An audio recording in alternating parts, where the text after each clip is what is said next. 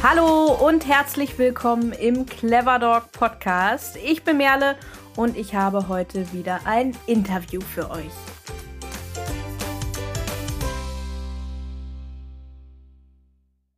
In dieser Folge sprechen wir wieder über Forschung rund um den Hund. Denn ich habe Dr. Juliane Breuer und Jana Bender von der Forschungsgruppe Hundestudien des Max-Planck-Institut für Geoanthropologie in Jena eingeladen. Die Hundestudien beschäftigen sich unter anderem mit Grundlagenforschung rund um die Hund-Mensch-Beziehung. Von Fragestellungen, die die Domestikation betreffen, bis hin zu Untersuchungen der Kognition von Hunden. Welche Fähigkeiten haben Hunde? Wie kooperieren und kommunizieren sie mit uns? Und wie haben sie sich an das Zusammenleben mit dem Menschen angepasst? Juliane und Jana geben uns einen Einblick in dieses hochinteressante und breite Forschungsfeld sowie in ihre Forschungsarbeit. Außerdem widmen wir uns in diesem Interview Fragen zwischen Wissenschaft und Praxis. Zum Beispiel, wie lange sich Forschende überhaupt schon mit dem Hund und dem, was er so kann und nicht kann, beschäftigen, was wir über die Interaktion mit uns Menschen wissen und wo wir mit dem fundierten Wissen an unsere Grenzen kommen wie wissenschaftsorientiert Trainingsphilosophien überhaupt sein können und wo es in der Zukunft noch mehr Forschung benötigt. Ein so spannendes Thema, da möchte ich euch gar nicht lange auf die Folter spannen. Wenn ihr Freude daran habt, diese Folge zu hören, wenn ihr etwas für euch mitnehmen könnt oder natürlich auch, wenn ihr unseren Podcast ganz im Allgemeinen schätzt, wenn ihr ihn sehr, sehr gerne hört, dann freue ich mich, wenn ihr euch einen kurzen Moment Zeit nehmt, während des Hörens, nach dem Hören oder auch jetzt, wenn ihr hier jetzt gerade meine Worte hört, um uns eine Bewertung dazulassen, uns Sterne zu schenken, dort, wo ihr Podcasts hört, beim Podcast-Anbieter eurer Wahl sozusagen. Denn so könnt ihr auch uns eine große Freude machen. Dafür schon mal vielen, vielen lieben Dank vorweg. So, und nun würde ich sagen, legen wir los und begrüßen die beiden bei uns im Clever Dog Podcast.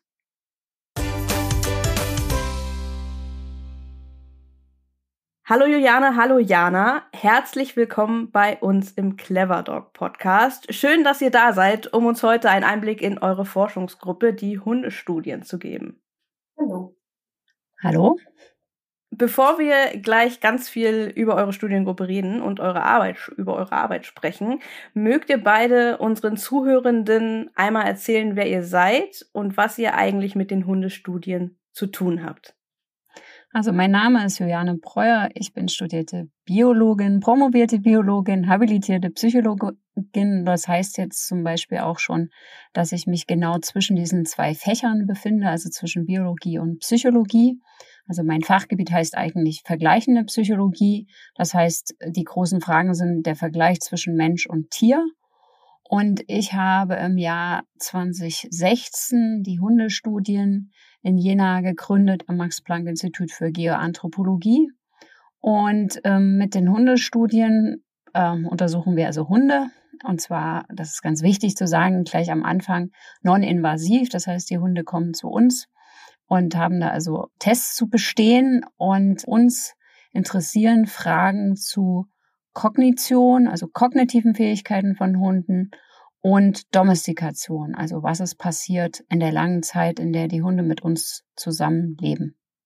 Ja, mein Name ist Jana Bender. Ich promoviere innerhalb der Hundestudien und bin Psychologin. Also äh, bin quasi jetzt neu im Bereich der Biologie auch noch dazu gekommen und ich bin jetzt ungefähr seit einem Jahr als Doktorandin bei den Hundestudien und bin im Studium aber auch schon relativ früh damit in Kontakt gekommen. Also bin jetzt, glaube ich, insgesamt auch schon fast drei Jahre bei den Hundestudien, würde ich sagen. Und genau, das zeigt auch direkt, wie gut es mir da gefällt und dass ich gern da bleiben wollte. Das klingt gut. Äh, Juliana hat schon ein klein bisschen vorweggenommen. Kommen wir jetzt mal auf eure Hundestudien im Allgemeinen. Ähm, eure Forschungsgruppe ist ja dem Max-Planck-Institut für Geoanthropologie zugehörig. Äh, hier wird sich Grundlagenforschung gewidmet. Und warum passen hier die Hundestudien so gut rein und wo liegt der Fokus eurer Forschungsgruppe?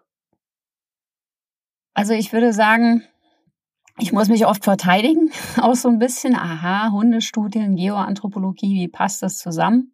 Vorher hieß das Institut noch Menschheitsgeschichte, da war das immer noch schwieriger und ich sage immer, das Stichwort ist erstmal wirklich die Domestikation. Also die Domestikation hat einfach einen unglaublichen Einfluss genommen auf die Menschheitsgeschichte und auch auf das Anthropozän, was jetzt also im äh, Institut für Geoanthropologie untersucht wird. Also einfach, wie lebt der Mensch mit der Welt zusammen? Da geht es auch um geologische Zusammenhänge und natürlich ökologische Zusammenhänge und eben auch um sowas wie Domestikation. Und in den 30.000 Jahren, seitdem der Hund domestiziert wurde, hat sich eben sehr viel ergeben oder beziehungsweise hat diese Mensch-Hund-Beziehung einen großen Einfluss gehabt, äh, wie wir uns entwickelt haben. Kannst du noch ein bisschen genauer beschreiben, womit ihr euch bei den Hundestudien beschäftigt? Also wie sich unsere Zuhörenden, die jetzt vielleicht auch mit Wissenschaft gar nicht so viel am Hut haben, sich das vorstellen können, mit welchen Themen ihr euch beschäftigt?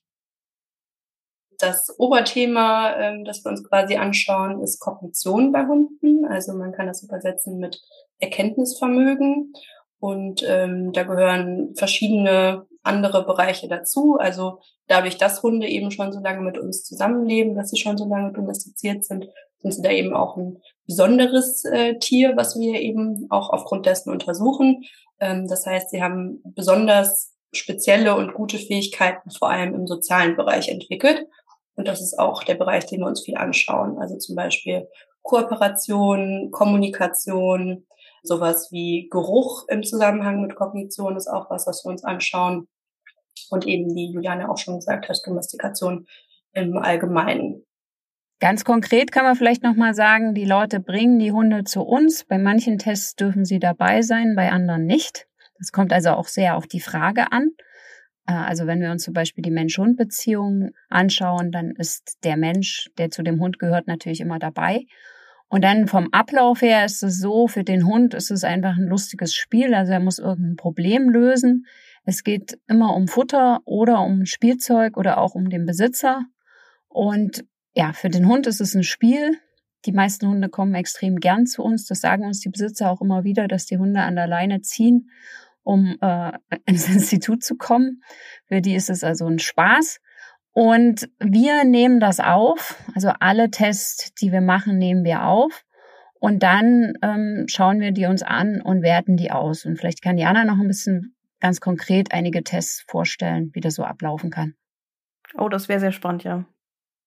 Genau, ich kann ja vielleicht auch mal so anfangen, wie wir so üblicherweise so ein Studiendesign entwickeln. Es gibt quasi immer eine Hypothese, die wir haben. Die kann zum Beispiel aus einer Literaturlücke, die wir irgendwie finden, entstehen oder auch hm, aus einem praktischen Zusammenhang. Es kommt auch häufig vor, dass wir uns irgendwie äh, aus der Praxis heraus für ein Thema interessieren oder da irgendwie eine Fragestellung haben und die dann eben mit Literatur stützen und dann so einen Versuchsaufbau entwickeln.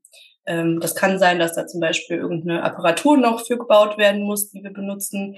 Ähm, es kann auch sein, dass nicht. Also zum Beispiel in einer Studie, die wir gerade haben, geht es wirklich eher so um die Hund-Mensch-Beziehung, ja, wo wir jetzt nicht einen konkreten Apparatur haben, sondern einfach viele Fragebögen und ähm, so einen kleinen Parcours, den Hund und Mensch gemeinsam durchlaufen und so verschiedene Aufgaben, die die gemeinsam bewältigen. Und dann schauen wir uns das an und werten das aus. Also wir machen immer Videoaufzeichnungen, die die BesitzerInnen dann später auch bekommen und haben da ganz objektive Kriterien, wie wir die auswerten. Also haben dann ähm, so ein Codiersystem, dass wir da bestimmte Merkmale in den Videos codieren und das dann wirklich auch statistisch auswerten. Also das ist eigentlich immer so bei uns, dass wir quantitativ forschen, also immer möglichst große ja, Stichproben auch brauchen, um dann auch wirklich aussagekräftige Ergebnisse zu erhalten. Oft ist es auch so, dass wir irgendwie noch eine Kontrollgruppe oder zumindest eine Kontrollbedingung haben. Also vielleicht kann ich auch eine Studie kurz vorstellen, wo wir das quasi getestet haben, ob Hunde den Menschen helfen. Und da haben wir so eine Apparatur gebaut, wo quasi die Hunde erstmal trainiert wurden, dass sie verstanden haben, wenn ich einen Knopf drücke, dann geht eine Tür auf. Also das war auch eine Studie, wo die Hunde dann tatsächlich öfter zu uns gekommen sind. Und in der ersten Session ging es dann wirklich darum, okay, erstmal trainieren, da ist der Knopf und dann geht die Tür auf. Und dann gab es eben verschiedene Bedingungen, in denen die Hunde getestet wurden. Und da wurde dann geschaut, helfen Hunde, wenn in dieser Box, zu der sie jetzt wussten, wie die aufgeht, ein Schlüssel liegt und der oder die Besitzerin diesen Schlüssel bekommen wollte. Also das war zum Beispiel jetzt so eine konkrete Sache, wo das dann eben die Experimentalbedingung war und die Kontrollbedingung war, entweder lag noch ein Leckerli in der Box oder es lag gar nichts in der Box. Und dann hat uns eben interessiert, öffnen die Hunde die Tür, wenn der Besitzer etwas möchte, was da drin liegt. Genau, und vielleicht nochmal auch als Beispiel, wie man auf solche Fragestellungen kommt. Natürlich, man liest die Literatur, aber manchmal sind es auch ganz praktische Geschichten. So der erste Test, den ich überhaupt gemacht habe, damals noch in Leipzig, das ist der sogenannte Gameboy-Test.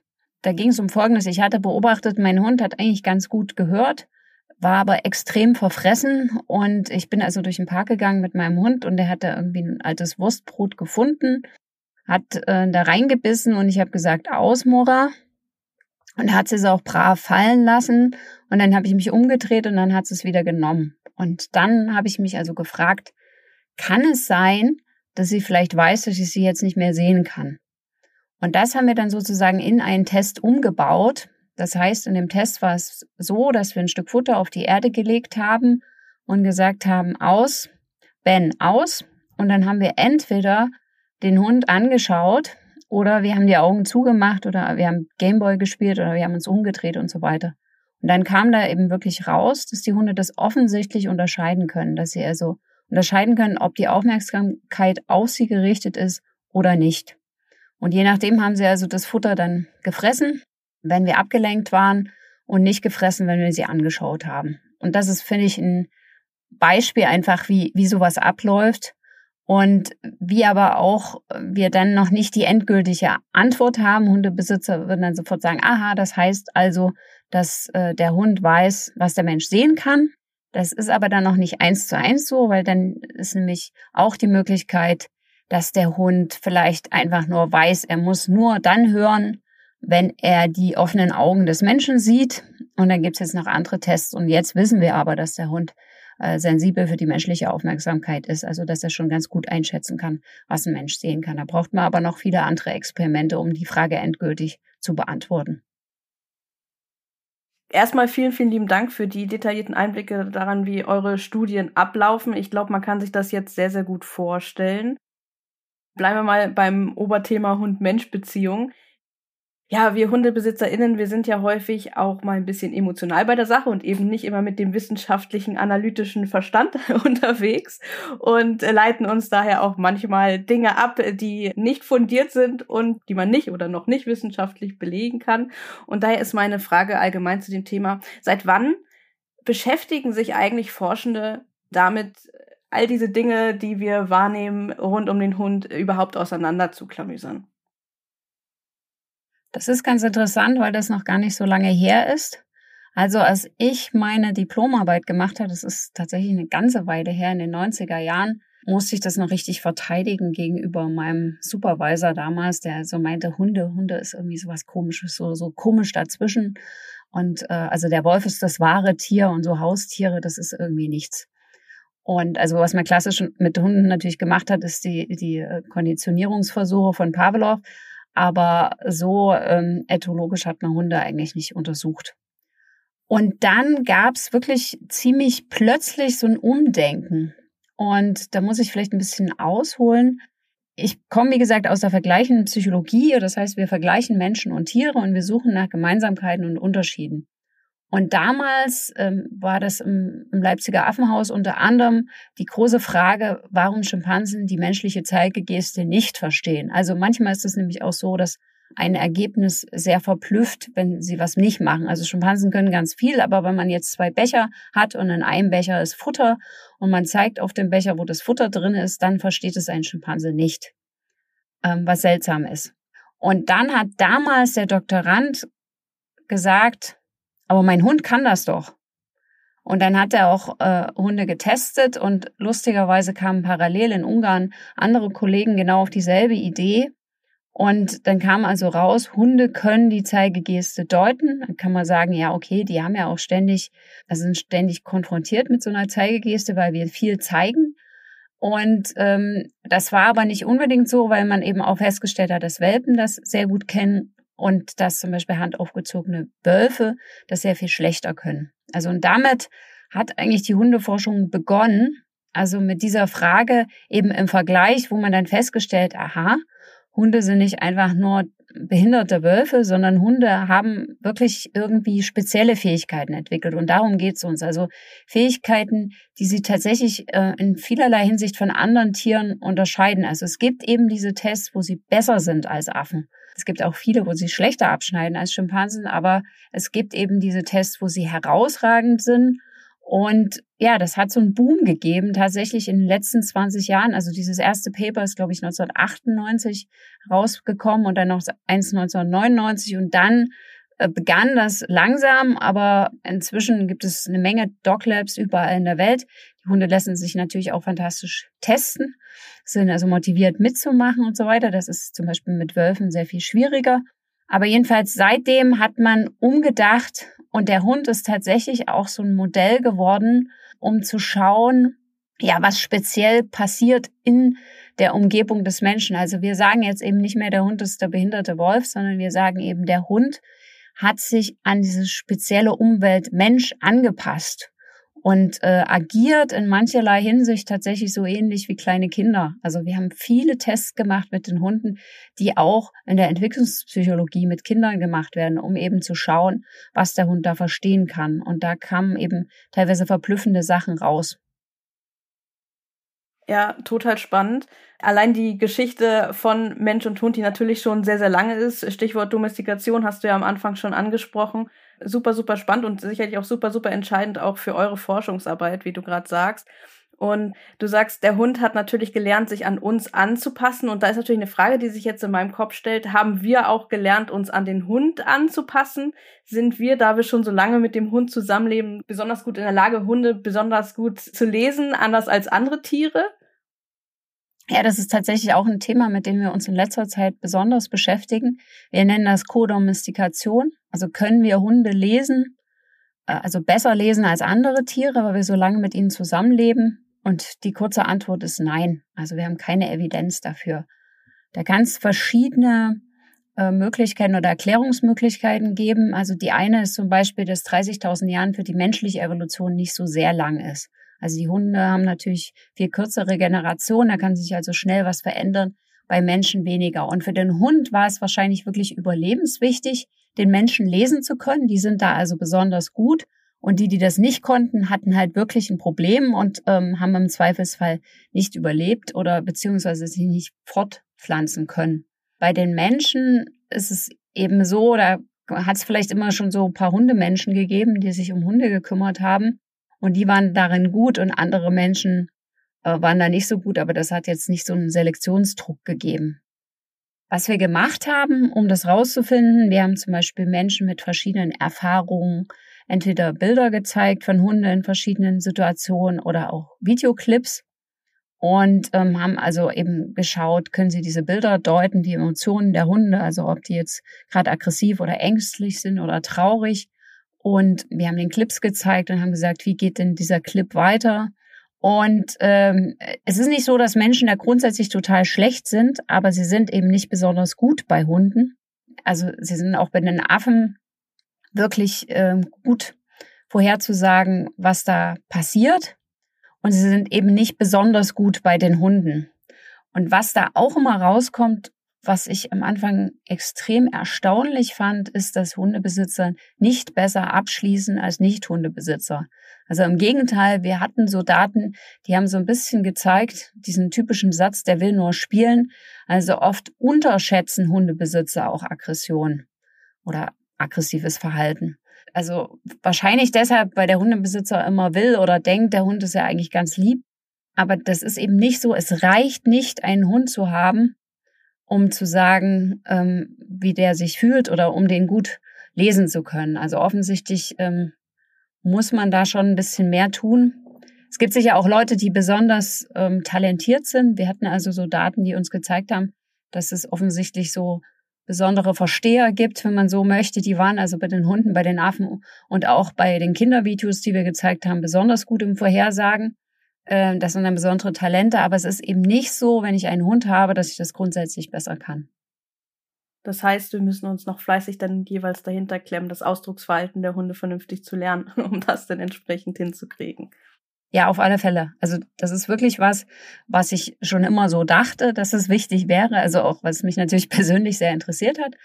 Aber es ist auch wirklich was, ähm, was wir jetzt in verschiedensten Studien, nicht nur Studien von uns sehen, dass es eben wirklich entscheidend ist, auch um eben Unfälle, die es ja nun gibt, mit Hunden ähm, zu unterbinden. Bleiben wir noch mal ein bisschen beim Überthema Hund-Mensch-Beziehung, denn es ist einfach so ein Begriff, den kriege ich letztendlich täglich mit, aber häufig halt eben sehr emotionalisiert. Und ja, ob das nun ist, dass man seine Beziehung, sage ich mal, möglichst vertrauensvoll, liebevoll führen soll, ob sie möglichst gut, schön ist, aber äh, halt immer relativ selten in dem sachlichen Kontext. Und daher vielleicht noch mal für alle Zuhörende, was genau meinen Forschende denn, wenn sie von Hund-Mensch-Beziehung sprechen? Ja, für uns ist das im Prinzip eher so ein Oberbegriff, wo wir uns dann einzelne Parameter von anschauen würden. Also es gibt wenig Studien, die jetzt per se äh, die Qualität der Hund-Mensch-Beziehung untersuchen würden, sondern wir gucken uns in der Regel ein bisschen was an, was man genauer operationalisieren kann. Also zum Beispiel wäre Zufriedenheit ein Parameter, den man sich da gut anschauen kann. Oder auch sowas wie Funktionalität. Ähm, das mag jetzt in Bezug auf Familienhunde vielleicht ein bisschen ja, distanziert wirken. Ähm, aber das ist was, was zum Beispiel bei Arbeitshunden ja total wichtig ist. Also bei Blindenführhunden zum Beispiel ist es einfach wichtig, dass die gut mit ihren BesitzerInnen zusammen funktionieren und die eben gut im Alltag begleiten können. Und für uns ist es dann eben wichtig, dass man nicht so eine emotionale Sicht darauf hat und das irgendwie als einen subjektiven Begriff verwendet und einfach die BesitzerInnen fragt, wie ist denn ihre Hund-Mensch-Beziehung? Sondern für uns ist es immer wichtig, eben konkret an bestimmten Dingen festzumachen. Also da gibt's dann eben ähm, verschiedene Fragebögen, die sind auf der einen Seite wichtig, natürlich vor allem, wenn es jetzt irgendwie um Dinge wie Zufriedenheit geht, dann ist das natürlich auch wichtig, dass man die BesitzerInnen da fragt, wie zufrieden sind sie denn? Auf der anderen Seite kann man natürlich nicht den Hund fragen. Da wäre es eine Möglichkeit, dass man über Verhaltensauffälligkeiten zum Beispiel geht und die in einem Fragebogen abfragt oder eben die Hunde beobachtet. Was für uns aber eigentlich noch wichtiger ist, ist, dass wir das wirklich konkret uns in verschiedenen ja, Aufgaben, die die beiden zusammen bewältigen, anschauen. Das erleben wir häufig, dass ähm, HundebesitzerInnen da ja eine sehr subjektive Einschätzung von haben, wie denn so die Hund-Mensch-Beziehung ist und man vielleicht als außenstehende Person oder als forschende Person das auch ein bisschen anders einschätzen würde. Genau, und innerhalb von diesem Oberthema Hund-Mensch-Beziehung gibt es natürlich auch noch viele verschiedene andere Parameter, die man auch wirklich durch etablierte Fragebögen zum Beispiel sich gut anschauen kann. Also Bindung ist was, ähm, da gibt es einfach Tests für, also zum Beispiel diesen Ainsworth Strange Situation Test. Das ist ja so der klassische Test aus der Entwicklungspsychologie, den man eben auch bei Menschen anwendet. Also wie Juliane schon vorhin gesagt hat, das ist jetzt zum Beispiel ein Test, den wir uns tatsächlich von da ausleihen, ähm, wo man schauen kann, okay, wie ist denn die Bindung des Hundes? Und das wäre zum Beispiel so ein Parameter, den man dann eben auch auf die Hund-Mensch-Beziehung anwenden könnte. Was anderes ist zum Beispiel Persönlichkeit von Hund und Mensch. Auch da haben wir Fragebögen, die ja ziemlich etabliert sind, ziemlich gut sind und wo wir uns dann schon darauf verlassen können, dass das auch wirklich das abfragt, was uns eigentlich interessiert. Vielleicht könntest du diesen Ainsworth-Test, das kannst du nämlich besser als ich, auch nochmal im Einzelnen erklären und auch zum Beispiel die Studie zu Showing. Ich glaube, das ist was, was man sich dann gut vorstellen ja, kann. Ja, also den Ainsworth-Test haben wir ja selber nicht durchgeführt, aber in meiner Erinnerung ist es so, dass quasi der Hund ähm, alleine in einem Raum mit dem Besitzer oder der Besitzerin ist und dann kommt quasi eine fremde Person dazu und dann schaut man, wie verhält sich der Hund. Also ist der jetzt sicher gebunden, würde man sagen, und ist da frei im Raum, guckt sich das alles an, exploriert den Raum und geht zur anderen Person hin? Oder ist es so, dass der sehr ängstlich eigentlich ist und nur bei seinem Besitzer oder der Besitzerin bleibt und da eigentlich ja wenig Interesse daran hat, sich frei zu bewegen? Ich glaube, es gibt dann auch noch eine Variante, wo der Besitzer und die Besitzerin auch komplett aus dem Raum geht und man dann auch nochmal beobachtet, wie verhält sich der Hund. Genau. Aber es ist tatsächlich eins zu eins das, was auch mit, mit Kleinkindern gemacht wird. Genau, es gibt so verschiedene Phasen. Also es sind entweder alle drei im Raum oder dann geht der Besitzer mal raus, dann geht der Fremde mal raus, der Hund ist ganz alleine und so weiter. Und man schaut sich immer jeweils an, was da jetzt passiert. Es gibt zum Beispiel auch die Situation oder die Möglichkeit auch bei Kindern, dass sie sozusagen zwar ungern allein sind, das sind sie sicher alle, aber dann keinen Unterschied machen, ob der Besitzer oder ein Fremder zurückkommt, also dass die sozusagen offensichtlich keine enge Bindung zu ihrer Bezugsperson haben. Solche Sachen kann man sehr gut mit diesem Test ähm, austesten. Genau, da ist es halt vor allem auch wirklich interessant, dass auch diese einzelnen Bindungsstile wirklich zu beobachten sind. Ne? Also Bindung generell, klar, kann man auch irgendwie die Qualität davon erheben. Das kann man auch durch Fragebögen machen, aber eben auch durch solche Tests. Aber dass tatsächlich eben auch diese verschiedenen Bindungsstile, die wir bei Menschen finden, dass die tatsächlich auch bei Hunden existieren, finde ich auch wirklich spannend. Vielleicht an der Stelle noch eine Sache, weil mich die immer so sehr beeindruckt hat, wie sehr Hunde auch an der Bindung von Menschen oder an der Bindung mit Menschen interessiert sind. Es gibt äh, eine Studie im Tierheim, da haben sie Folgendes gemacht. Sie hatten also einen Hund im Tierheim oder Hunde im Tierheim und ähm, da gab es immer eine Person, die ist irgendwie zehn Minuten zu dem Hund gegangen. Ich glaube dreimal zehn Minuten oder so. Also nicht lange, hat sich aber da intensiv mit dem Hund äh, irgendwie beschäftigt. Und dann haben sie diesen Ainsworth-Test gemacht und haben dann sozusagen eine ganz fremde Person gehabt und diesen Menschen, der da immer zehn Minuten da war. Und der Hund hatte sich offensichtlich schon an diesen Menschen gebunden. Also der hat den schon viel euphorischer begrüßt und hat sich dem gegenüber äh, sozusagen schon so verhalten wie normale Hunde ihrem Besitzer gegenüber, wenn sie gut gebunden sind. Was für mich einfach zeigt, wie sehr diese Hunde auch an Bindung interessiert waren, dass also diese dreimal zehn Minuten ausgereicht haben, dass sie den sozusagen schon gemocht haben, um es umgangssprachlich zu sagen. Da vielleicht auch noch mal auf hormoneller Ebene unsere Lieblingsstudie, ähm, wo tatsächlich gezeigt wurde, dass bei Hunden und bei Menschen auch Oxytocin ausgeschüttet wird, also dieses umgangssprachlich bekannte Kuschelhormon, was eben eine ganz große Rolle für die Bindung spielt, dass da tatsächlich allein durch Blickverhalten zwischen Hund und Mensch, dass da so ein Kreislauf entsteht, dass das gegenseitig ausgeschüttet wird und das dann eben auch verantwortlich dafür ist, dass wir ja so eine enge Bindung auch zu Hunden aufbauen können. Genau, für mich ist es auch mal nochmal ein schönes Beispiel, wenn Leute sagen, ah, der Hund, ähm, der mag dich nur, weil du das Futter in der Tasche hast und so und du bist nur der Dosenöffner. Und ich finde, die Forschung hat in den letzten Jahren so eindeutig gezeigt, dass es eben nicht der Punkt ist für den Hund. Also das Futter ist im Prinzip, jedenfalls in einer guten, gesunden Mensch-Hund-Beziehung völlig nebensächlich, sondern dass diese Bindung wirklich von beiden Seiten ausgeht und von beiden Seiten, sagen wir mal, auch genossen wird. Das sind ja alles Themen, die nicht nur theoretisch interessant, sondern durchaus auch für die Praxis relevant sind. Ob jetzt im Hundetraining oder bei der Alltagsbewältigung. Und ganz besonders relevant sind ja hierbei für viele Hundemenschen Fragen wie, inwiefern das eigene Verhalten Einfluss auf den Hund hat, wie genau man gesetzte Ziele mit dem bestmöglichen Outcome für Mensch und Hund erreichen kann und was genau jetzt welchen Einfluss auf die Mensch-Hund-Beziehung hat ob das nun um das Erlernen von Tricks oder den Umgang mit Problemverhalten geht. Und letztendlich liefert ja die Hundetrainingspraxis auf all diese Fragen auch mitunter sehr unterschiedliche Antworten in Form von unterschiedlichen Trainingsphilosophien beziehungsweise Konzepten. Doch wie weit ist die Forschung, um hier überhaupt fundierte Antworten liefern zu können?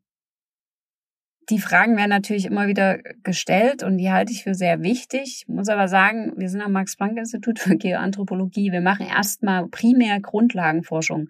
Wir haben eine Menge Versuche gemacht, Studien durchgeführt, wo man auch sagen kann, hier, das sind die Implikationen für eben eine Mensch-Hund-Beziehung. Also wenn wir jetzt wissen, dass der Hund weiß, was ich sehen kann, dann kann ich darauf schon Einfluss nehmen. Oder wenn wir wissen, dass der Blick des Menschen eben wirklich wichtig ist für den Hund, dann kann man den Blick nutzen. Wir haben auch diese andere Studie, die vorhin schon mal genannt wurde, mit dem Showing. Äh, wir nennen sie die Showing-Studie. Wir haben äh, vier Boxen und der Hund hat ein Lieblingsspielzeug, was er ganz doll mag. Und jetzt äh, nimmt der Versuchsleiter dieses Spielzeug, zeigt es dem Hund, wie es in einer der vier Boxen versteckt. Und ähm, dann äh, verlässt der Versuchsleiter den Raum und dann erst kommt der Besitzer, der weiß also wirklich nicht, wo das Spielzeug ist. Und jetzt darf der sozusagen mit Hilfe seines Hundes rausbekommen, also wo das Spielzeug ist. Und äh, dann können sie also spielen. Und da haben wir eben zum Beispiel festgestellt, wir haben das Verhalten des Hundes und auch des Besitzers genau analysiert. Wir haben festgestellt, dass die Besitzer, die ihre Hunde zu sehr bestärken, Fehler hervorrufen. Also die Hunde zeigen brav an Und ähm, in der einen Studie zum Beispiel musste der Besitzer aber eine Minute warten, ehe er also endgültig wählen durfte. Und äh, manche Besitzer haben die Hunde also immer wieder gefragt. Und die Hunde haben auch brav angezeigt, aber irgendwann haben sie falsch angezeigt, also ganz motiviert angezeigt, aber mit dem Motto, ah, das war offensichtlich nicht richtig, ich muss also irgendwie was anderes anzeigen. Wo ich ähm, eindeutig zeigen kann, dass dieses motivieren, dieses zu sehr motivieren und nicht eben auf das Verhalten des Hundes achten oder beziehungsweise seiner Antwort vertrauen, dass das also offensichtlich dazu führt, dass die Hunde Fehler machen. Das ist sowas, wo ich sagen kann, hier, das ist relevant direkt fürs Training. Was allgemein Training angeht, und ich kenne sehr viele verschiedene Trainer, ich bin sehr oft auf Hundeveranstaltungen, ich weiß, dass die Leute sich gegenseitig teilweise ich möchte nicht sagen an die Kehle gehen, aber doch ähm, sehr hart miteinander reden und äh, Philosophien haben von so geht's und so geht's und so geht's. Und ich finde, hier, wie übrigens in vielen anderen angewandten Bereichen auch, fehlt es tatsächlich an Forschung. Man müsste diese Studien machen. Man müsste es einfach mal machen, dass man ist eigentlich ganz einfach, ja. Man, man, man hätte Welpen möglichst aus eins, zwei Würfen einer bestimmten Rasse und dann würde man die auf die eine Art und Weise erziehen, auf die eine Philosophie und dann auf die andere und dann müsste man gucken, wie die Mensch-Hund-Beziehung am Ende ist oder wie gut die sozusagen funktionieren in den jeweiligen Situationen, für die man sie braucht. Ich glaube, das fehlt an vielen Stellen. Und was mich persönlich dann äh, teilweise natürlich als Wissenschaftlerin auch so ein bisschen ärgert oder ja, doch ärgert manchmal, ist eben dieses äh, Behaupten, also wo ich ganz oft sage, ja, das kann eine total gute Trainingsart sein. Ich habe keine Ahnung, ich bin kein Trainer. Also ich mache es mit meinem Hund intuitiv und ich glaube, äh, der Hund ist okay. Aber dieses immer zu sagen, das ist das Rezept, das fällt mir halt ganz oft auch auf, wenn ich auch mit Trainern spreche oder wenn ich dabei bin, wenn Trainer trainieren, das ist, glaube ich, auch, was die Leute hören wollen. Da, so müssen sie das jetzt machen. Und wenn sie das ganz anders machen, dann ist das ganz falsch. Und da denke ich immer, ja, aber es können auch viele Wege nach Rom führen. Und wie gesagt, es ist nicht erwiesen. Also weder die eine noch die andere Trainingsart ist richtig gut untersucht, dass man das jetzt sagen kann, so funktioniert es jetzt idealerweise ich denke wirklich, dass es sehr viele sehr gute Trainer gibt. Also nicht, dass das jetzt irgendwie einen falschen Eindruck macht, aber ich denke, dass es immer gefährlich ist, so Sachen zu behaupten, wo ich als Wissenschaftlerin sage, ich weiß es nicht. Ich würde es erstmal untersuchen wollen. Ja, es geht mir, glaube ich, mehr darum, wie es sozusagen verkauft wird oder als die einzige Möglichkeit. Ja, ein anderes Thema, wo vielleicht schon ein bisschen mehr Forschung stattgefunden hat, ähm, sind die kognitiven Fähigkeiten von Hunden. Juliane, du hast ja auch ein Buch über dieses Thema geschrieben.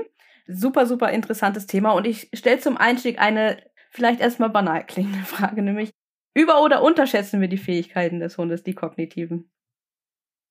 Ja, und die Antwort ist wie immer beides. Also es gibt eben Leute, die die Fähigkeiten von Hunden rigoros unterschätzen. Also das kenne ich auch, also auch Hundeleute, glaube ich, die eben sagen, es muss immer Futter sein und Klicker und klassische Konditionierung und so. So ein bisschen ist das in vielerlei Hinsicht auch oldschool, würde ich denken. Und dann gibt's die anderen, die die Hunde rigoros überschätzen. Das ist, glaube ich, in meiner Wahrnehmung eher verbreiteter unter Hundebesitzern zumindest. Also so, mein Lieblingssatz ist immer, mein Hund versteht jedes Wort. Und da gibt es halt immer wieder Themenbereiche, wo ich, wenn ich Vorträge halte, auch äh, sehr kritisch beäugt werde, weil ich dann sage, ähm, das wissen wir aber noch nicht oder beziehungsweise nein, das ist gar nicht so, es ist nachgewiesen. Ein ganz, ganz beliebtes Thema ist, fühlt sich dein Hund schuldig? Ja, es ist die typische Situation, man kommt heim und der Hund hat was vom Tisch geklaut und äh, der Hund ist äh, mit eingezogenem Schwanz, äh, liegt irgendwo und so weiter. Wir, wir sind sauer und so. Und der Hund ist ja eindeutig schuldig.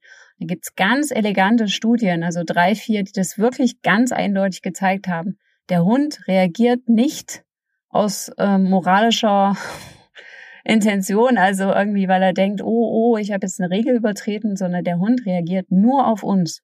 Also in diesen Studien hatte der Hund etwas gemacht, was verboten ist oder auch nicht.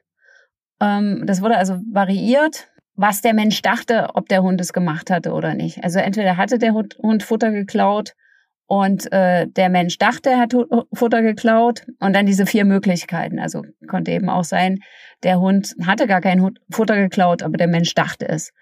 Und das Hundeverhalten ist ganz eindeutig. Es geht nur darum, was der Mensch denkt. Der Hund reagiert einfach nur auf uns. Der Hund fühlt sich nicht schuldig. Ist einfach so. Ja, und das äh, ja, hören die Leute auch manchmal nicht so gerne. Ich, ich hatte auch letztens äh, eine Diskussion über Wissen Hunde, dass sie so heißen? Also denkt mein Hund, ich bin Nana? Ich glaube nicht. Ich, das ist tatsächlich was, was ich nicht weiß, einfach als Wissenschaftlerin, aber da haben die Hundebesitzer auch gesagt, das kann doch nicht wahr sein. Aber ich denke eher, dass mein Hund denkt, Nana ist das Wort, Achtung, und ich bin da gemeint, aber sie denkt nicht, wenn sie die Straße lang geht, ich bin Nana und ich gehe. Also ihr Ich-Bewusstsein äh, ist, glaube ich, eher, dass sie ihren Geruch kennt oder so. Aber wie gesagt, es sind auch viele Sachen, wo ich auch noch gar keine Antworten habe. Und das ist, glaube ich, auch so eine Sache, die ich aber allgemein gesellschaftlich finde, dass die Leute immer denken, sie wissen total gut Bescheid. Und ich als Wissenschaftlerin an ganz vielen Stellen sage, weiß ich einfach noch nicht. ja, ist denn manchmal für diejenigen, die äh, Fragen stellen, natürlich ähm, oder die vielleicht auch Emotionen daran knüpfen, immer ein bisschen unzufriedenstellend so. Aber so ist nun mal Wissenschaft, ne? Und so ist es nun mal, wenn man Fragen auch korrekt beantworten möchte und nicht nur emotional. Ja, ja genau. Da sieht man vielleicht auch einfach die Schwierigkeit in dem Aufbau von Studien. Ne? Also wenn man sich mal überlegt, wie will man das rausfinden, ob der Hund weiß, dass er wirklich seinen eigenen Namen hat oder nicht. ist natürlich in der Praxis auch einfach super schwierig. Aber tatsächlich ist es ja zum Beispiel auch so, dass man neuroanatomisch ja schon Hinweise darauf hat, dass eben für viele dieser metakognitiven Prozesse auch tatsächlich einfach man davon ausgehen kann, dass die Strukturen dafür auch fehlen. Also das wäre vielleicht so ein Hinweis auch noch dafür. Was das Bewusstsein von Tieren angeht, ist man da bei anderen Tierarten, ich sag mal in Anführungszeichen, weiter in der Forschung oder hat da schon Ergebnisse, die eindeutigere Antworten liefern können als beim Hund? Also das ist äh, tatsächlich eine Frage, die die Wissenschaft, also die vergleichende Psychologie schon sehr lange beschäftigt. Ähm, es gab schon, ich glaube, so in den 70er Jahren diesen berühmten Aufsatz, das hieß Does a chimpanzee have a theory of mind? Also hat ein Schimpanse ein Bewusstsein, beziehungsweise Theory of Mind ist noch ein bisschen mehr als Bewusstsein. Und äh, inzwischen sagt man Folgendes, die Antwort ist also wieder nicht eindeutig ja oder nein, in dem Fall auch nicht vielleicht, sondern einfach teilweise. Also Theory of Mind ist was ganz Umfassendes. Und äh, man sagt jetzt, dass zumindest in Westeuropa Kinder eine voll ausgewachsene Theory of Mind haben mit so vier bis fünf Jahren.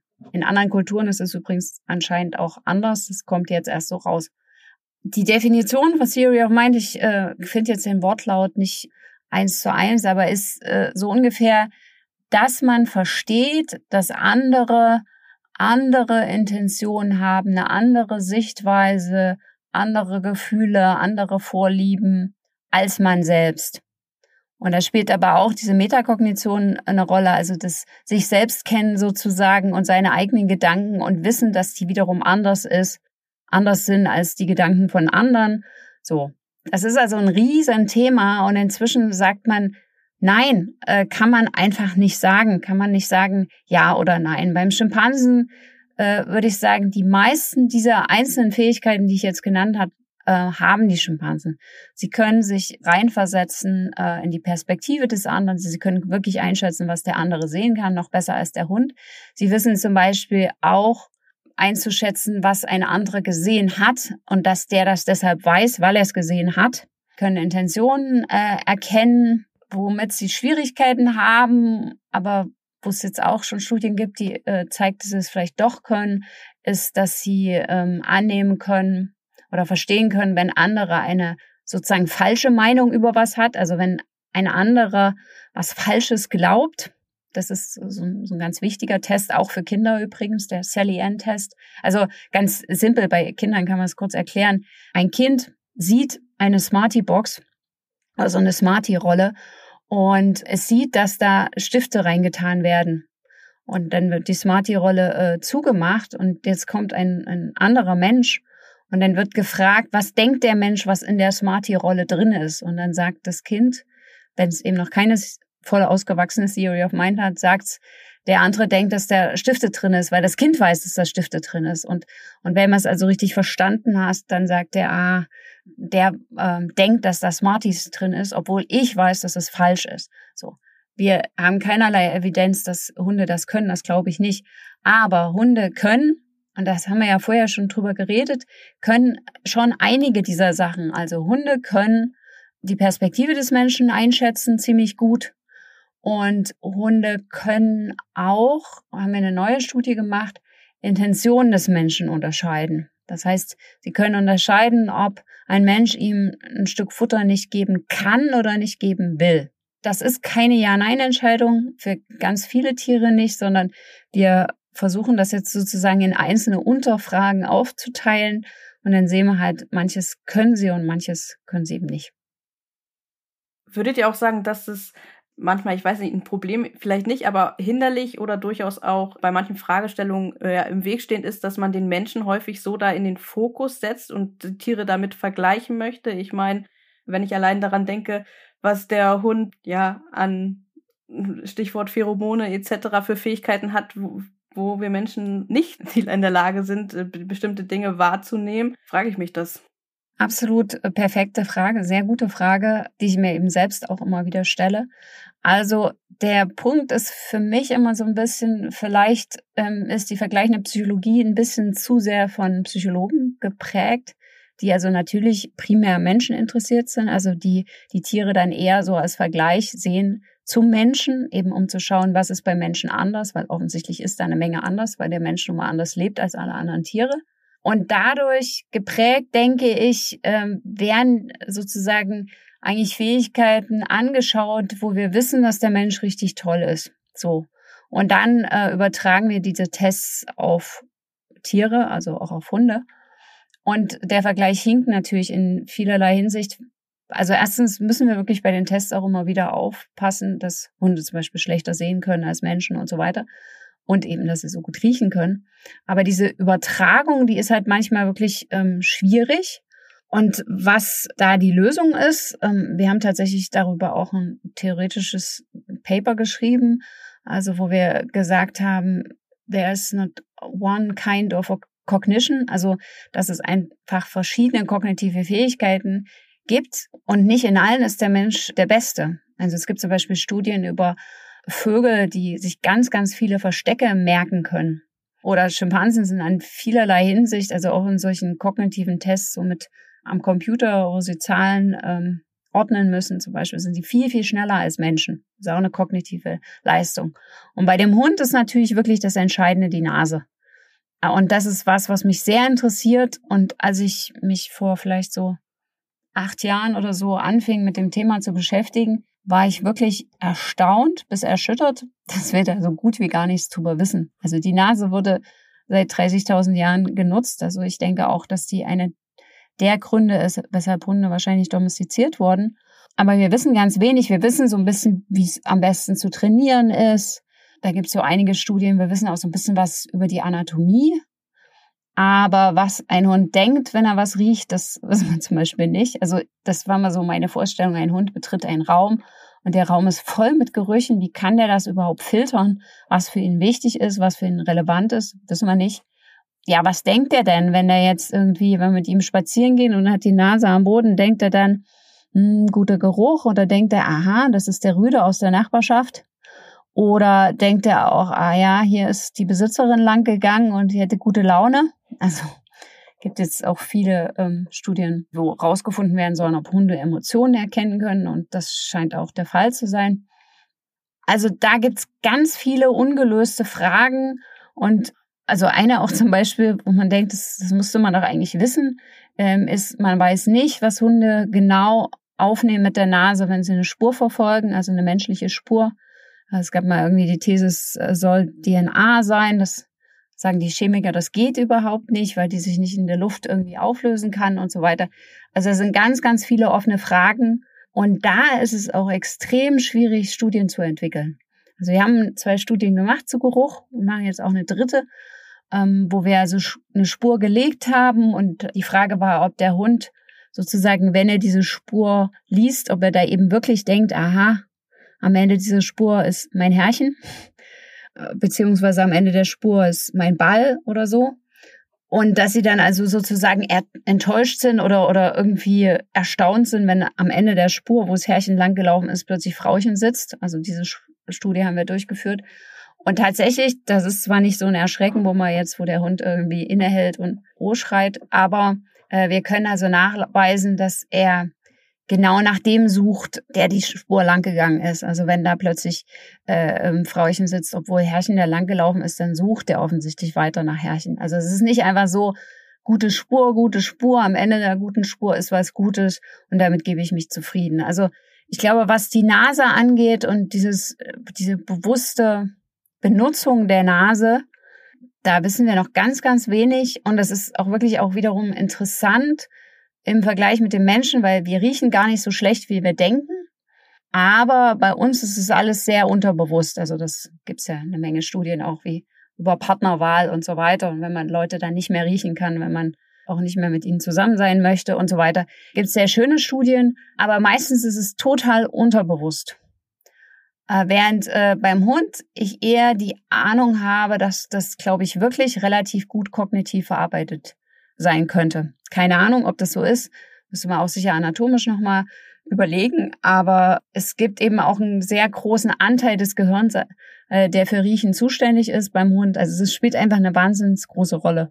Aber es ist wirklich schwierig, so eine Tests zu entwickeln, weil ich kann es ja nicht riechen. Also ich weiß noch, wie wir da gestanden haben und über die Spuren nachgedankt haben und dann immer, ach, und dann geht der Hund hier, ach nee, da ist der, der da vorne auch lang gelaufen und machen wir das jetzt ganz sauber. Aber dann müssen wir es irgendwie richtig abputzen und dann müssen wir irgendwie bestimmte Mittel benutzen, aber dann will der Hund überhaupt nicht mehr seine Nase benutzen.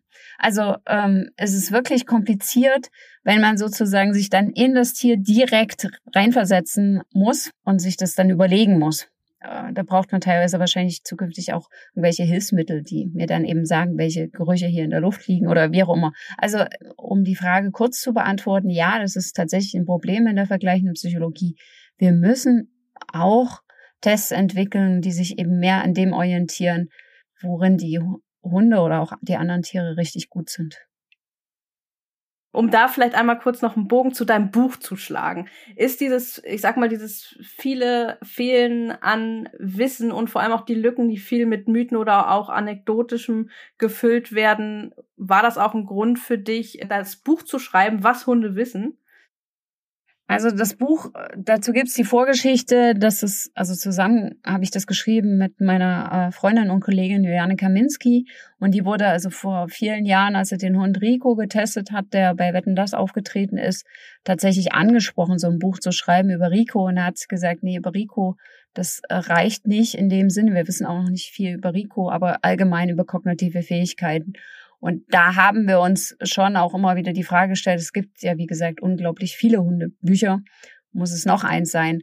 Aber der Ansatz war eben, wir wollen ein Buch schreiben, wo es wirklich darum geht, was wir wirklich eben wissen. Das heißt, was Hunde wissen, aber es geht auch darum, was wir über Hunde wissen. Also was wirklich sozusagen der Stand der Forschung ist. Und wir haben, äh, wir hatten auch noch frühere Versionen des Buches, aber inzwischen ist es sozusagen so rundum erneuert worden, dass es halt wirklich irgendwie ein neues Buch ist. Aber wir wollten den Leuten einfach erklären, was wir wissen, aber auch was wir nicht wissen. Und eben, wie wir solche Tests durchführen. Also wir beschreiben dann eben auch im Einzelnen, haben viele Zeichnungen und Fotos, um zu beschreiben, wie man solche Fragen also beantworten kann. Ja, das ist sehr, sehr gut zu wissen. Ich habe natürlich schon mal in das Buch reingeguckt. Und ähm, ich denke, das ist für viele, die jetzt hier zugehört haben und ihr habt ja einiges beschrieben, auch an Versuchsaufbauten, da vielleicht dann auch noch mal reinzugucken, um sich das auch noch mal so ein bisschen vor Augen zu führen. Kann ich auf jeden Fall empfehlen, das auf jeden Fall mal zu tun. Den Link zum Buch, den findet ihr dann alle auch ähm, in der Beschreibung dieser Podcast-Folge, wie auch alle anderen Links. Jetzt kommen wir auch langsam zum Ende unserer Podcast-Aufnahme. Ein, zwei Fragen habe ich aber noch. Und zwar, wie das sich so zum Ende einer Podcast-Folge gehört, natürlich noch eine äh, Frage in Richtung Zukunft, beziehungsweise welchen Forschungsfragen widmet ihr euch aktuell und ja, vielleicht auch ganz persönlich, welche Themen müssen eurer Meinung nach in der Zukunft intensiver beleuchtet werden oder auch dringlich intensiv beleuchtet werden? Ja, das Thema, wo ich mich gerade ganz intensiv im Rahmen meiner Dissertation mit auseinandersetze, ist eben so konkret die Hund-Mensch-Beziehung und was sind eigentlich Determinanten dafür, dass sie gut wird. Also so Stichwort Matching von BesitzerInnen und den Hunden. Und das ist tatsächlich auch ein Aspekt, wo ich mir noch mehr Forschung wünschen würde, vor allem im Bereich Assistenzhunde und Binden für Hunde, weil das da ja eben auch so ist, wie wir eben schon darüber gesprochen haben, dass das Training sehr variabel ist, je nachdem, bei welchem Trainer man seinen Hund ausbilden lässt. Und dass da eben besonders wichtig ist, dass das aber gut funktioniert. Also zum einen, dass die Trainingsmethoden gut sind, zum anderen vor allem eben aber auch, dass Hund und Mensch, die da zusammengebracht werden, auch wirklich gut miteinander funktionieren. Also aus ganz vielen verschiedenen Aspekten. Zum einen zum Beispiel auch, dass die Ausbildung super teuer ist und das natürlich auch total schade ist, wenn das dann nicht funktioniert und der Hund wieder zurückgegeben werden muss und im schlimmsten Fall auch nicht nochmal vermittelt werden kann, nachdem er da so eine intensive Ausbildung bekommen hat. Glaube ich, dass es total wichtig ist, dass man da ähm, ja einfach auch aus Forschungssicht noch ein bisschen mehr drauf schaut, wie kann der Hund optimal ähm, ja so trainiert werden, dass er eben den Menschen in verschiedenen Lebensbereichen auch eine Hilfe sein kann und wie vor allem kann dann auch dieser Matching-Prozess gut aussehen, dass da auch wirklich ein funktionales Team zusammenkommt. Ja, und von meiner Seite aus ähm, interessiert mich natürlich die Forschungsfrage von Jana auch sehr. Aber wir haben über viele Sachen schon gesprochen jetzt im Laufe des Podcasts, wo wir noch erstaunlich wenig wissen. Das mit dem Riechen finde ich nach wie vor wirklich sehr, sehr faszinierend. Auch wirklich aus so einer, glaube ich, Kindheitsvorstellung heraus, dass ich dann immer dachte, ah, wie ist denn das jetzt wirklich, ein Hund zu sein? Also wie nimmt er das wahr? Was, was sieht der? Was riecht der? Was, was nimmt er wahr? Wenn wir uns jetzt diese Forschung anschauen, die jetzt auch in Was Hunde wissen äh, beschrieben ist, da gibt es schon eine ganze Menge Themen, wo in den letzten 20 Jahren wirklich viele Erkenntnisse gekommen sind. Also wir wissen relativ gut wirklich, was Hunde wissen, was Menschen sehen können zum Beispiel. Und auch so Kooperationssachen und Kommunikationssachen sind relativ gut erforscht.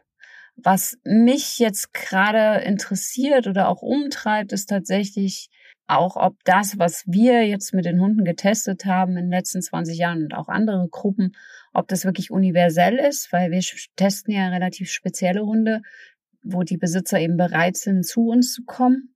Und äh, Besitzer natürlich sich auch wirklich darum scheren, was der Hund frisst und, ähm, und viele andere Sachen auch. Und diese Hunde haben alle eine Ausstattung und so weiter. Ich interessiere mich gerade um kulturelle Unterschiede. Also wie ist es eigentlich mit Hunden, die fast nur auf der Straße leben? Wie, wie, was haben die für Bezugspersonen? Oder haben sie überhaupt welche? Also ist das, was wir über Hunde wissen, wirklich universell? Und dann äh, geht es uns auch wirklich ganz viel jetzt darum, dass wir Hunde mit verschiedenen Erfahrungen testen. Also wir testen eben speziell Hofhunde, testen speziell Jagdhunde, wir testen Polizeihunde, also Hunde mit ganz verschiedenen Hintergrund und schauen eben, wie sehr dieser Hintergrund vielleicht Einfluss hat auf die Performance. Insgesamt fasziniert es mich immer wieder, dass wir eben zwar eine Menge wissen, aber eben eine Menge noch überhaupt nicht wissen und vieles davon, denke ich, kann ich nicht alleine herausbekommen. Also ich rede jetzt nicht darum, dass äh, wir natürlich eine Gruppe sind bei Hundestudien Jena, sondern es geht mir auch darum, dass ich Leute aus anderen Fachgebieten brauche. Also eine große Frage, die wir haben, ist Domestikation. Wann ist das passiert? Wo ist das passiert? Warum ist das passiert? Und da brauche ich wirklich Antworten aus anderen Fachgebieten. Und das ist auch das, was an meiner Arbeit mich so fasziniert, dass ich ja so mit Philosophen rede, genauso wie mit Jägern, genauso wie mit Tiermedizinern oder Archäologen. Immer mit diesen großen Fragen im Hintergrund. Und, und gerade was die Domestikation angeht, das geht überhaupt nicht, dass es sich eben nur ein Fachgebiet diese Frage stellt, sondern ich brauche genau den Hintergrund. Oder beim Riechen brauche ich die Anatomen, die mir das eben genau sagen, wie das funktioniert. Äh, auch Chemiker. Also es ist eine Arbeit, die extrem interdisziplinär ist und nur damit können wir also auch so große Fragen beantworten. Ja, danke für dieses Schlusswort. Aber bevor wir ganz Schluss machen, ähm, natürlich suchen Studiengruppen auch immer hin und wieder und auch das auch nicht selten StudienteilnehmerInnen.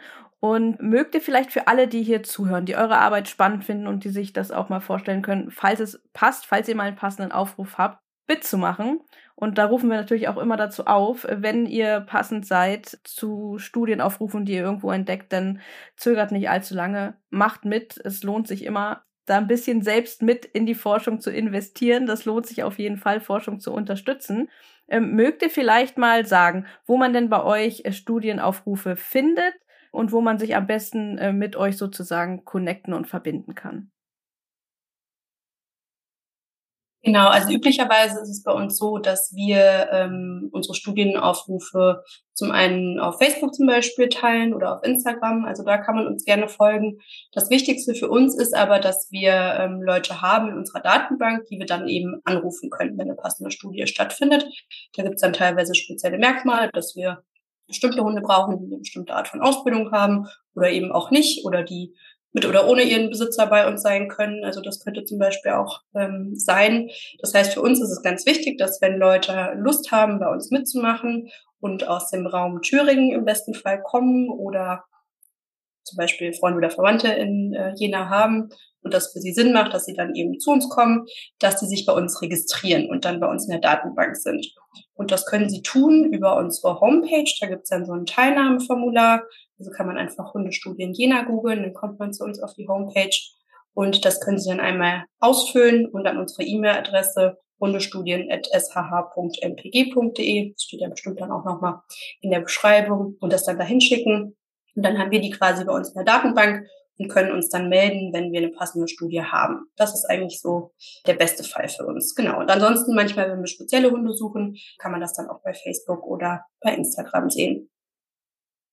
Man kann das vielleicht nochmal so, so abgrenzen, dass es einmal die Hunde in der Datenbank gibt, die wir regelmäßig anrufen.